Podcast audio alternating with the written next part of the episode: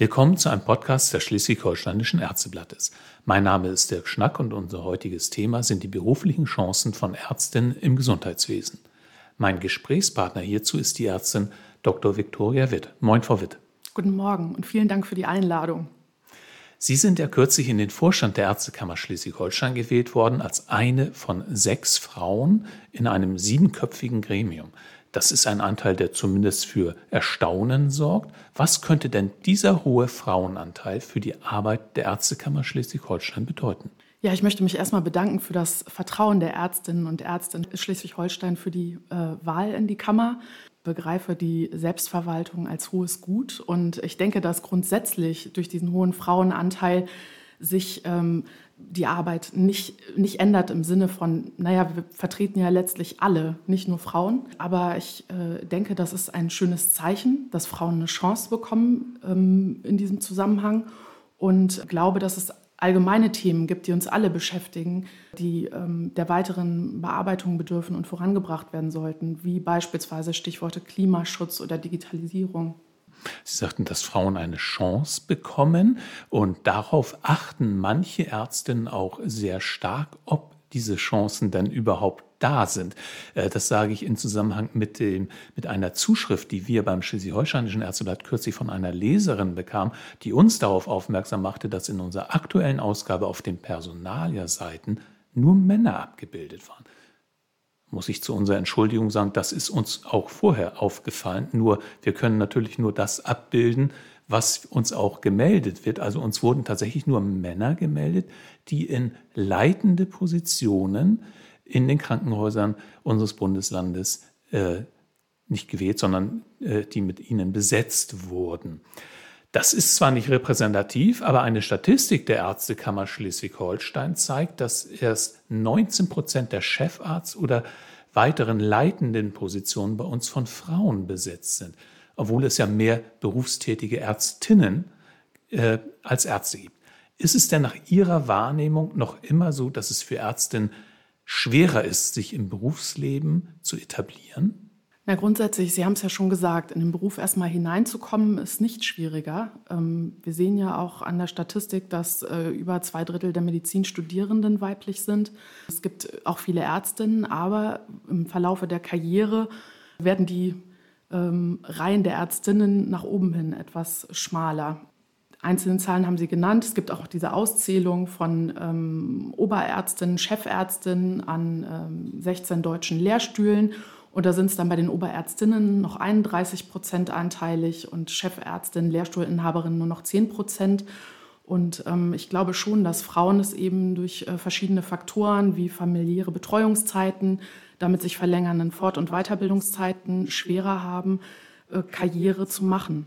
Gleichzeitig, Sie hatten jetzt angesprochen, äh, dass es da weniger Meldungen gibt. Vielleicht spielt da auch eine Rolle, dass manchmal Frauen zögerlicher sind, für sich zu trommeln oder Werbung zu machen. Aber das ist eine Vermutung. Männer in der Medizin streben eher eine Karriere an als die Ärztinnen. Würden Sie sagen, dass das stimmt? Äh, das würde ich per se nicht unterschreiben. Ich denke, dass ähm, grundsätzlich viele daran Interesse haben, Karriere zu machen. Ich glaube gleichzeitig auch, ähm, dass viele sich auch äh, Familie wünschen oder eine gute Vereinbarkeit. In dem Zusammenhang ähm, glaube ich, dass es durchaus auch Männer manchmal nicht leicht haben, wenn es darum geht, äh, ja, familiäre Betreuungszeiten einzufordern. Ich weiß Beispiele äh, aus der Vergangenheit, wo Männern daraus berufliche Nachteile erwachsen sind. Insofern äh, glaube ich, ist das ähm, so eine Zweibahnstraße und das Interesse daran, Karriere zu machen, ist, denke ich, bei beiden Geschlechtern auf jeden Fall vorhanden und bei Frauen nicht unbedingt weniger, nein. Hm, das ist also kein Grund. Versuchen wir mal Gründe zu finden. Äh, weshalb das Geschlechterverhältnis in den Führungspositionen nicht ausgewogen ist. Also was erschwert Frauen die Karriere in der Medizin? Die familiäre Belastung, die hatten Sie schon angesprochen, die ist nach wie vor für Frauen ja größer. Ist das der einzige Grund oder gibt es auch andere? Ja, also ich ähm, glaube schon, dass diese äh, familiären Betreuungszeiten, das ähm, müssen ja nicht nur Kinder sein, das kann beispielsweise auch Pflege von Angehörigen sein, dass das ähm, einer der Hauptgründe ist. Und die Statistik gibt einem da auch recht. Also über 50 Prozent der Frauen machen Teilzeit deswegen. Bei Männern sind es knapp 13 Prozent, die aus familiären Betreuungszeitgründen in Teilzeit gehen.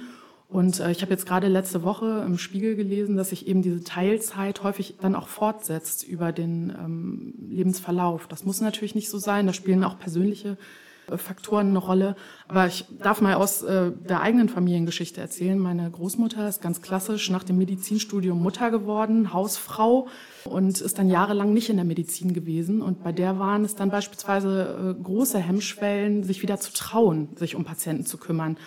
Weil eben diese Hemmschwelle so groß war, hat sie dann, als sie wieder berufstätig sein wollte, erstmal in der Pathologie angefangen, um gar nicht am lebenden Menschen erstmal zu sein und hat sich von daraus dann vorgearbeitet und äh, ist dann letztlich äh, auch noch ein paar Jahre niedergelassen gewesen als praktische Ärztin.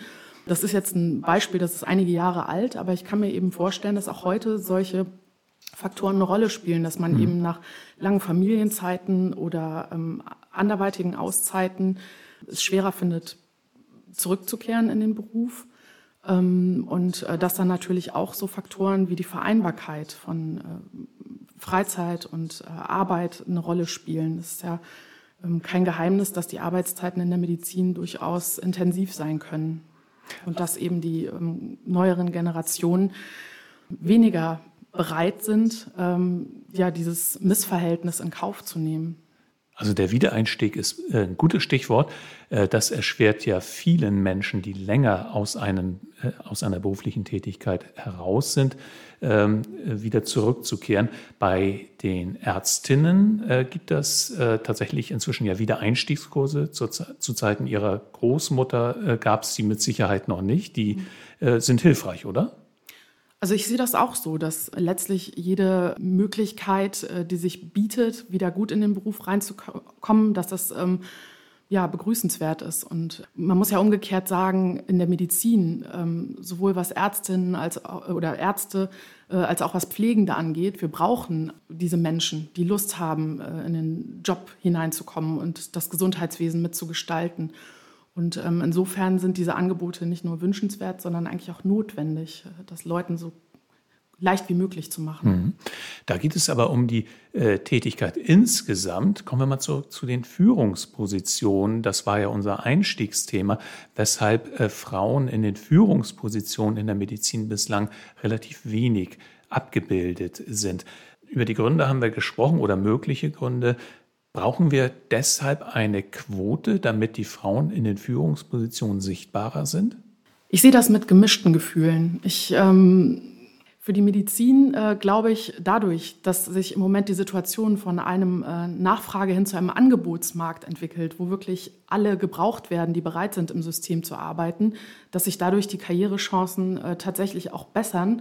Und ähm, es vielleicht nicht zwingend eine Quote braucht. Andererseits, ähm, ja, sehe ich schon, dass die letzten Jahre der Versuche, ähm, mehr Gleichgewicht zu schaffen, noch nicht so fruchtbar gewesen sind. Also ich glaube, dass die Chancen schon besser werden, einfach aus der Notwendigkeit heraus, aber dass äh, schon noch einiges passieren muss. Insofern eine Quote kann ein Weg dahin sein. Aber ob das, sage ich mal, die Antwort ist, es müssen ja ähm, die Frauen das auch wollen. Die Bedingungen drumherum müssen stimmen. Ich glaube, dass die meisten der Kolleginnen und ich selber sehe das auch so Lust haben auf die Medizin. Wir haben einen fantastischen Beruf mit unglaublich vielen Möglichkeiten. Das habe ich auch selber in meiner Karriere zu spüren bekommen. Ich habe ähm, Wechsel gemacht und äh, andere Fächer kennenlernen dürfen. Und äh, da gibt es so viel Vielfalt, so viele Chancen. Aber es muss eben vereinbar sein mit dem Alltag. Es äh, muss möglich sein, äh, eine Familie zu haben, sowohl für die Ärztinnen als auch für die Ärzte und eine Karriere. Und ähm, ja, da so, spielen solche Faktoren wie äh, Arbeitszeiten, ähm, Arbeitsbelastung natürlich eine große Rolle. Und damit wären wir bei den Arbeitsbedingungen und äh, äh, bei dem, was Sie sich vielleicht von den Arbeitgebern wünschen oder was Sie von denen erwarten, damit Frauen die gleichen Chancen haben, in Führungspositionen aufzusteigen wie Männer. Ähm, was konkret könnten Arbeitgeber im Gesundheitswesen denn tun, damit wir da ein ausgewogeneres Verhältnis bekommen? Ja, ich denke, dass ähm, Flexibilität wichtig ist, dass man das in äh, irgendeiner Weise einräumen kann, dass ähm, ja, die im System arbeitenden Menschen Chancen bekommen, auch trotz Teilzeit oder gerade wenn sie in Teilzeit sind, trotzdem sich weiterzuentwickeln und fortzubilden. Es gibt ja so diese Beispiele, wenn Assistenten wegen Schwangerschaft weniger Tätigkeiten übernehmen können oder dürfen oder möchten oder aus anderweitigen Gründen ausfallen, dass es dann eben äh, keinen, keinen unmittelbaren Ersatz gibt und dass dann ja der, die, der Ausgleich nicht äh, angemessen da ist. Und ich denke, das sind so Stellen, an denen äh, Arbeitgeber schon mehr justieren könnten und äh, die Situation verbessern. Ich ähm, glaube, dass, wenn ich äh, das Stichwort Flexibilität erwähne, dass wir auch ähm, daran denken sollten, offen zu sein. Beispielsweise, was Chirurginnen angeht, ist das ja so, dass manche äh, auch in der Schwangerschaft operieren möchten, um ihre Weiterbildung voranzubringen und äh, das auch, wenn sie über die äh, möglichen Risiken äh, informiert sind. Es gibt andere, die möchten das nicht, aber ich denke, dass wir da flexibel sein sollten, sowas eben zu ermöglichen in beide Richtungen. Ich glaube außerdem, dass wir darüber nachdenken sollten, was für ganz andere Wege es gibt, die wir vielleicht noch nicht gedacht haben. Ich hatte ja eben schon mal ganz kurz das Stichwort Digitalisierung erwähnt. Wenn es beispielsweise eine digitale Kurve in einem Krankenhaus gibt, dann spräche doch eigentlich nichts dagegen, dass wenn das für mich besser vereinbar ist, ich die Arztberichte von zu Hause schreibe, abends, dann, wenn es mir besser passt, wenn das Kind vielleicht schläft, dass ich dann so ähm, ja, die Büroarbeit zu Zeitpunkten erledigen kann, die mir gut passen. Sprich solche Optionen von Homeoffice, New Work, mehr Mitbestimmung, mehr ähm, ja, Flexibilität eben im Alltag. Mhm. Das wäre toll, wenn Arbeitgeber dafür offen sind und solche Möglichkeiten eben schaffen. Sie selbst arbeiten ja äh, nicht in einem Krankenhaus, sondern im öffentlichen Gesundheitsdienst, der ja schon einen hohen Frauenanteil hat. Warum ist das eigentlich so? Also warum sind so viele Frauen im ÖGD und weshalb haben Sie eigentlich persönlich diesen Weg eingeschlagen? Ich würde zuerst diese Frage persönlich beantworten. Also bis vor wenigen Monaten habe ich noch in der Klinik gearbeitet, zuletzt als Oberärztin in einem psychiatrischen Krankenhaus. Also ich kenne die Klinikwelt durchaus sehr gut und ich bin nicht dort weg, weil ich es äh, ganz furchtbar fand, sondern äh, im Gegenteil, mir hat die Arbeit mit Patienten immer Spaß gemacht und äh, so ein bisschen vermisse ich das Behandeln auch. Aber ähm, Public Health äh, ist immer ein großer Interessenschwerpunkt von mir gewesen. Also ich habe schon während des Studiums ein Praktikum im Bundesgesundheitsministerium gemacht, hatte dann nach dem Studium ein Stipendium, das Carlo-Schmidt-Programm und habe damit äh, drei Monate ähm, Praktikum bei der Weltgesundheitsorganisation machen dürfen, habe dann anschließend auch Public Health studiert. Also für mich äh, war das eigentlich ein ähm, möglicher logischer Schritt, äh, auch in das öffentliche Gesundheitswesen hineinzuschnuppern. Und damit komme ich jetzt so mehr aufs Allgemeine. Ich glaube, der ÖGD ist ein ganz, ganz vielfältiges, spannendes Fach mit vielen Möglichkeiten, wo eigentlich kein Tag dem anderen gleicht. Also allein diese Bereiche Infektionsschutz, äh, Kinder- und Jugendgesundheit, Sozialpsychiatrie, um nur ein paar zu nennen, die sind ja so äh, unterschiedlich und das alles kann man eben in einer Tätigkeit vereinen. Also äh, die ist schon durchaus spannend. Und warum der Frauenanteil so hoch ist, das sehe ich schon auch in dieser Vielfalt, dass Ärztinnen und auch Ärzte darauf Lust haben, es spielt wahrscheinlich auch eine Rolle, dass es eben mehr Planbarkeit gibt und äh, vielleicht etwas mehr Flexibilität. Also anders wie in der Klinik hat man dann eben vielleicht nicht äh, den Patienten, der jetzt in dieser Minute zum Notfall wird, wo man sofort reagieren muss. Das ist äh, wirklich dann eher die absolute Ausnahme, sondern kann ähm, die Arbeitstage relativ gut planen und deshalb mit Familie vereinbaren. Das war ja fast ein Plädoyer für die Arbeit im Gesundheitsamt und das darf auch gerne mal sein, weil es äh, wird ja häufig auch zu Recht gesagt, dass der ÖGD so ein bisschen in der öffentlichen Wahrnehmung äh, immer hinten runterfällt. Und äh, insofern ist auch dieses Plädoyer, glaube ich, äh, ähm, sehr berechtigt. Aber ähm, wir sind beim Thema Karriere für Ärztinnen. Ist es denn im Gesundheitsamt für Frauen eventuell auch leichter, Karriere zu machen?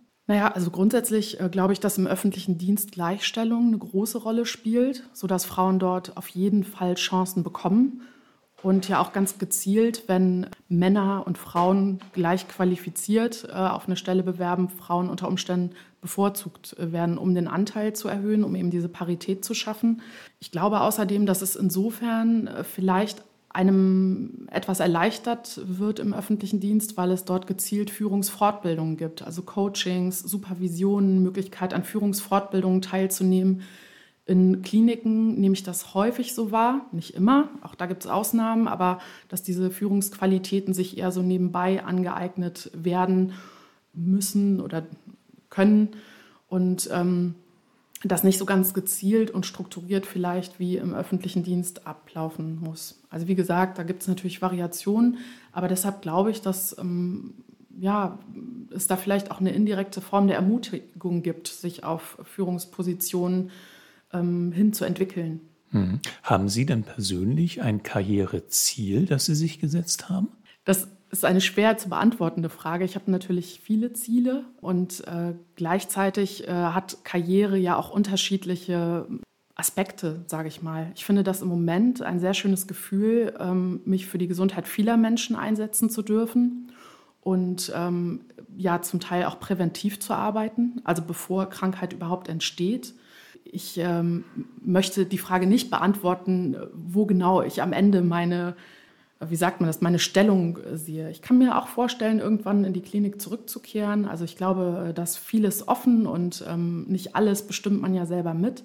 Aber im Moment muss ich sagen, hat sich das für mich persönlich ähm, ganz toll entwickelt. Diese spannende Möglichkeit, mich auch im äh, öffentlichen Gesundheitsdienst nochmal weiterbilden zu dürfen äh, auf Basis dessen, was ich schon gelernt habe, durch das Public Health Studium beispielsweise oder äh, während des Facharzts für Neurologie oder der Facharztweiterbildung für Psychiatrie. Also das ähm, ergänzt sich schon alles sehr gut.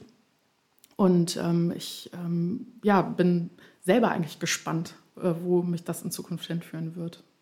Finde ich total interessant, diese Antwort. Karriere hat viele verschiedene Aspekte, haben Sie eben gesagt, und ist eben nicht davon abhängig, in welcher Stellung man in, innerhalb einer Hierarchie tätig ist. Ist das bei Männern, ist dieser Gedanke Männern eher fremd, sondern machen die das vielleicht viel zu häufig noch an der Stelle, an der Stellung im, in der Hierarchie fest?